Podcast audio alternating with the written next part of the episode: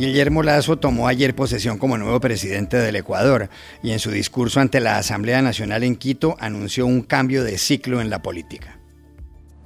Es un día de rememoración, pero sobre todo es un día de renovación, porque el gobierno que hoy nace tiene ante sí la responsabilidad de liderarnos hacia un nuevo siglo del republicanismo ecuatoriano.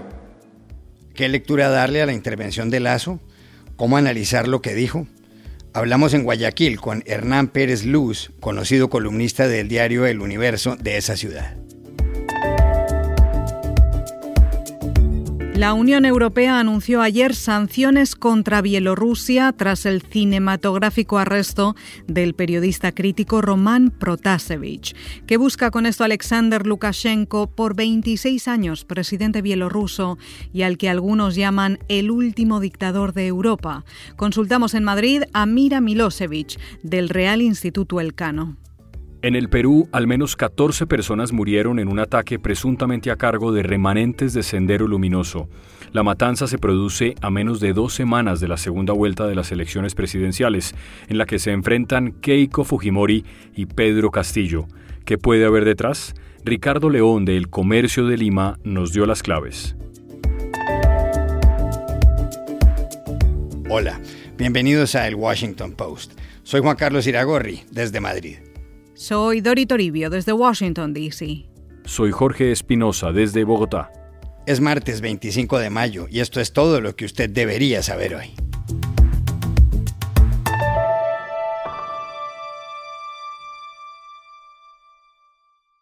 El Ecuador comenzó ayer un nuevo ciclo político.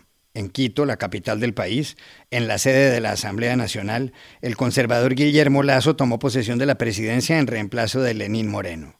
Lazo, un ex banquero de 55 años, derrotó en la segunda vuelta electoral a Andrés Arauz, el candidato apoyado por el expresidente Rafael Correa.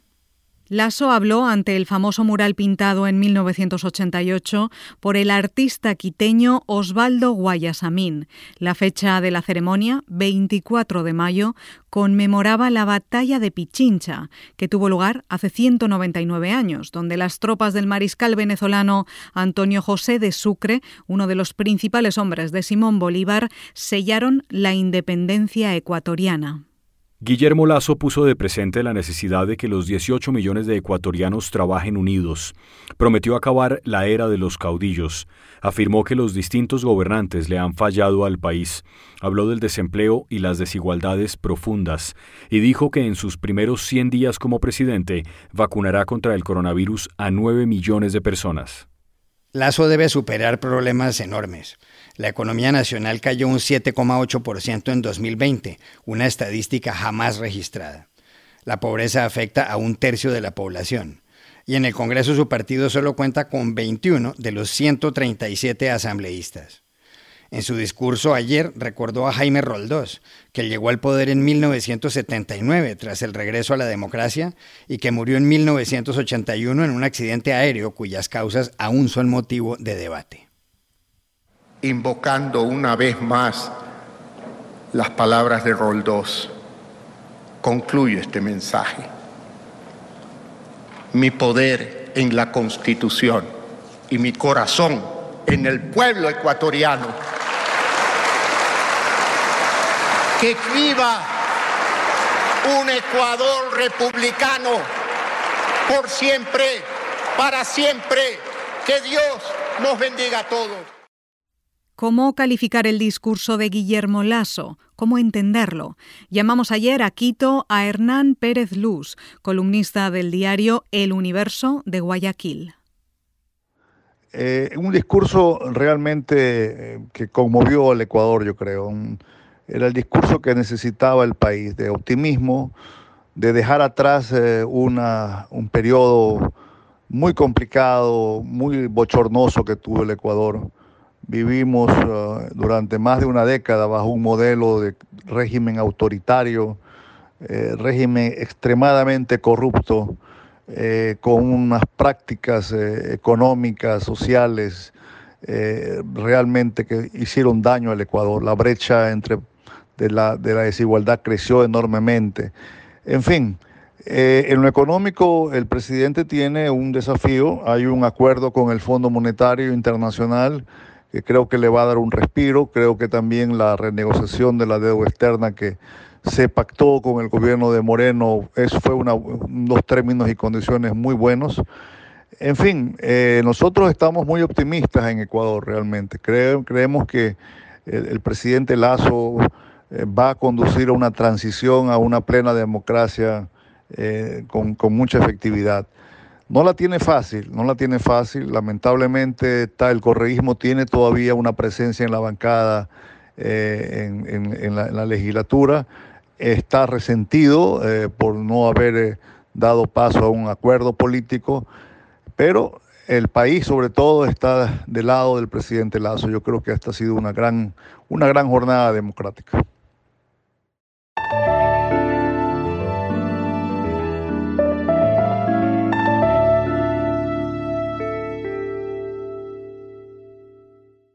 Un escándalo mundial produjo la detención el domingo en el aeropuerto de Minsk, la capital de Bielorrusia, del periodista de ese país Roman Protasevich. Las circunstancias de su arresto, cuando iba en un avión de Grecia a Lituania, suscitaron fuertes reacciones en Estados Unidos y la Unión Europea.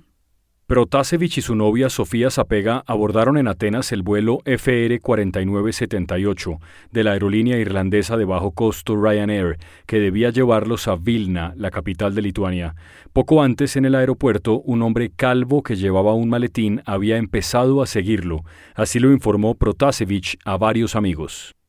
Cuando llevaba más de seis horas en el aire, tras haber cruzado de sur a norte Grecia, Bulgaria, Rumania y Ucrania, y a punto de dejar el espacio aéreo bielorruso para entrar en Lituania, el Boeing 737-800 hizo un viraje brusco y descendió con rapidez. El piloto les informó a los 171 pasajeros que iban a aterrizar en Minsk, la capital de Bielorrusia. Protasevich se puso pálido, empezó a temblar, abrió el computador portátil para borrar cosas y le dio algunas pertenencias a su novia. Les dijo a las azafatas que en Minsk las autoridades lo podían matar. Una vez en tierra, él y Sofía Sapega fueron detenidos. Él está acusado de promover el terrorismo y de otros cargos. Luego se supo que el aterrizaje se llevó a cabo porque un avión MiG-29 de la Fuerza Aérea Bielorrusa se le acercó y le indicó al piloto que debía cambiar de rumbo y descender a Minsk por una amenaza de bomba. Pero la realidad era otra. El objetivo de la operación tenía nombre propio, Roman Protasevich. Los líderes de la Unión Europea se reunieron entonces para acordar sanciones contra el régimen autoritario de Bielorrusia, presidido por Alexander Lukashenko. La canciller federal alemana Angela Merkel reclamó la libertad inmediata de Protasevich y de Sofía Zapega y dijo que las explicaciones de Minsk eran inverosímiles. Roman Protasevich muss sofort wieder freigelassen werden. Alle anderen Erläuterungen für diese Landung des Ryanair-Flugzeuges sind vollkommen unglaubwürdig. Das Gleiche gilt für seine Partnerin Sofia Sapega. Al otro lado del Atlántico, aquí en Washington, el presidente Joe Biden expidió un comunicado de rechazo al escandaloso desvío del avión y a lo que sucedió después. Y la portavoz de la Casa Blanca, Jen Psaki, condenó el arresto. Dijo que es una detención arbitraria a un periodista y que haber desviado un avión entre dos países miembros de la Unión Europea es un acto arbitrario y una afrenta a la paz y a la seguridad internacionales. Uh, we certainly, since you gave me the opportunity to do this, uh, condemn uh, the uh, Lukashenko's regime's ongoing harassment and arbitrary detention of journalists simply for doing their job. Um, this was a shocking act, diverting a flight between two EU member states for the apparent purpose of arresting a journalist. Uh, it constitutes a brazen affront to international peace and security by the regime. Varios países suspendieron ayer los vuelos de sus aerolíneas a Bielorrusia. La Unión Europea prohibió que las compañías aéreas bielorrusas como Belavia usen sus aeropuertos. El presidente ejecutivo de Ryanair, Michael O'Leary, dijo que lo sucedido en Minsk había sido un secuestro promovido por un Estado. ¿Por qué Protasevich? Porque fue por un tiempo editor de Nexta, un medio con sede en Polonia, desde el cual criticó las políticas de Lukashenko. Ese sitio web tenía dos millones de suscriptores en Bielorrusia, un país de menos de 10 millones de habitantes. Desde finales del año pasado, Protasevich trabaja en Belamova, otro medio que opera en Telegram. Protasevich, que ayer apareció en un vídeo diciendo que lo estaban tratando bien, se hizo célebre en su país cuando difundió noticias de las manifestaciones de protesta el año pasado, tras los comicios presidenciales. En ellos, Lukashenko supuestamente arrasó a la opositora Svetlana Tikhanovskaya. Obtuvo el 80% de los votos, una cifra cuestionada por todos los analistas internacionales. Para algunos, Lukashenko es el último dictador de Europa controla la prensa e imparte órdenes al ejército y a la policía que actúan con puño de hierro. ¿Qué lectura darle a la detención de Román Protasevich, al parecer ordenada directamente por él? Se lo preguntamos ayer en Madrid a Mira Milosevic, investigadora principal del Real Instituto Elcano, prestigioso centro de pensamiento europeo. Yo haría dos lecturas. La primera es que esta detención refleja la decisión de Lukashenko de, detener a todas las personas que amenazan a su régimen. Eh, también refleja que la brutalidad policial que había estado desatada en los días de manifestación indiscriminadamente ahora se está enfocando en blancos concretos en las personas que habían organizado las manifestaciones o que habían participado en divulgar eh, la verdad sobre ellos. Eh, la segunda lectura es eh, la, la imitación de Lukashenko de la estrategia que había sido diseñada por el Kremlin en 2011, después de las manifestaciones que habían ocurrido en Rusia eh, a, causa del fraude electoral en las elecciones regionales. a partir de 2011, Rusia ha sido perfeccionando y ha ido perfeccionando su régimen eh, autoritario a través de diferentes instrumentos. El primero ha sido eh, crear un marco legal y legislativo para el régimen autoritario, para justificar, digamos, este autoritarismo.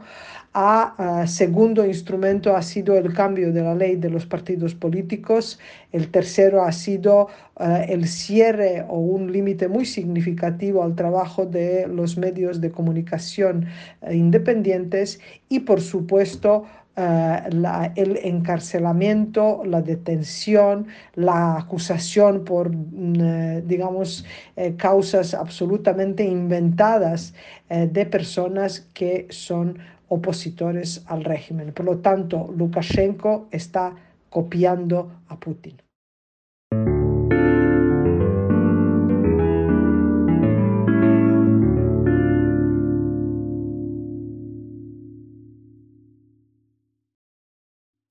El domingo por la noche, al menos 14 personas murieron en la selva central del Perú en una matanza atribuida a grupos de Sendero Luminoso. Entre las víctimas hay dos niños. Todo ocurrió en la región de Junín, en el valle de los ríos Aurímac, N y Mantaro, el Braem, en una zona de prostíbulos, bares y discotecas.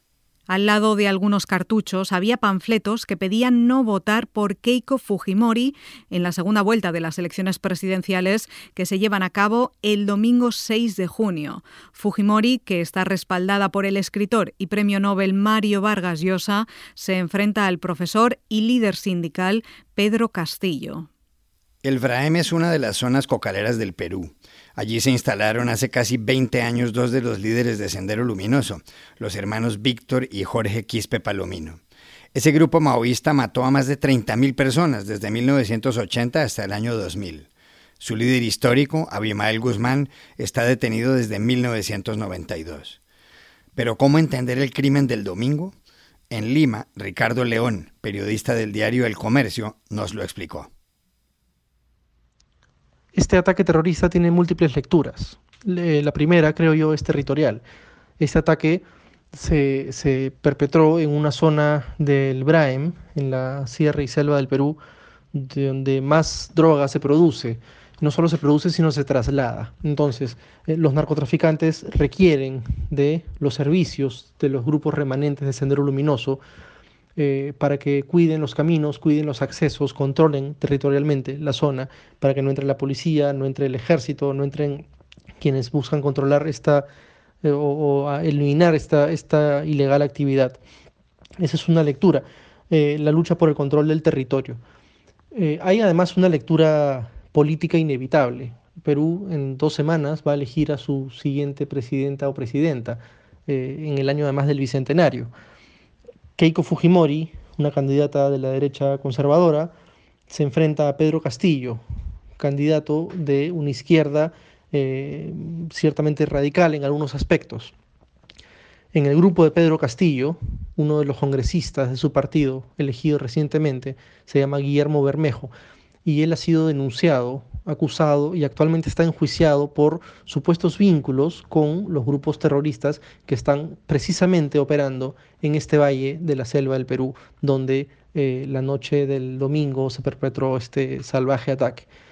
Eh, está, eh, en una campaña política tan polarizada, un hecho como este inevitablemente se va a filtrar, se, se va a permear el acontecer electoral y el resultado de las elecciones pues puede tener variaciones después de este crimen tan execrable.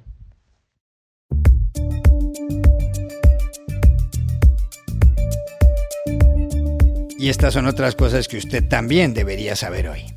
En el noroeste de México fue asesinado ayer el director de la policía de Sinaloa, Joel Ernesto Soto, que viajaba en su vehículo por carretera acompañado de un escolta.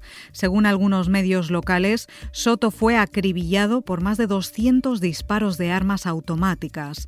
El teniente coronel, que asumió la dirección de la Policía Estatal Preventiva en diciembre de 2018, ya había sufrido un ataque el 6 de mayo. En los últimos días han tenido lugar operativos policiales contra el cartel de Sinaloa en Culiacán, la ciudad más poblada del estado, y en otras zonas. Un francés ciego desde hace 40 años por una enfermedad hereditaria llamada retinosis pigmentaria recuperó parcialmente la visión gracias a una técnica conocida como terapia optogenética. El paciente de 58 años hizo parte de un experimento del Instituto de Visión de la Universidad de la Sorbona y el Hospital y publicado en la revista Nature.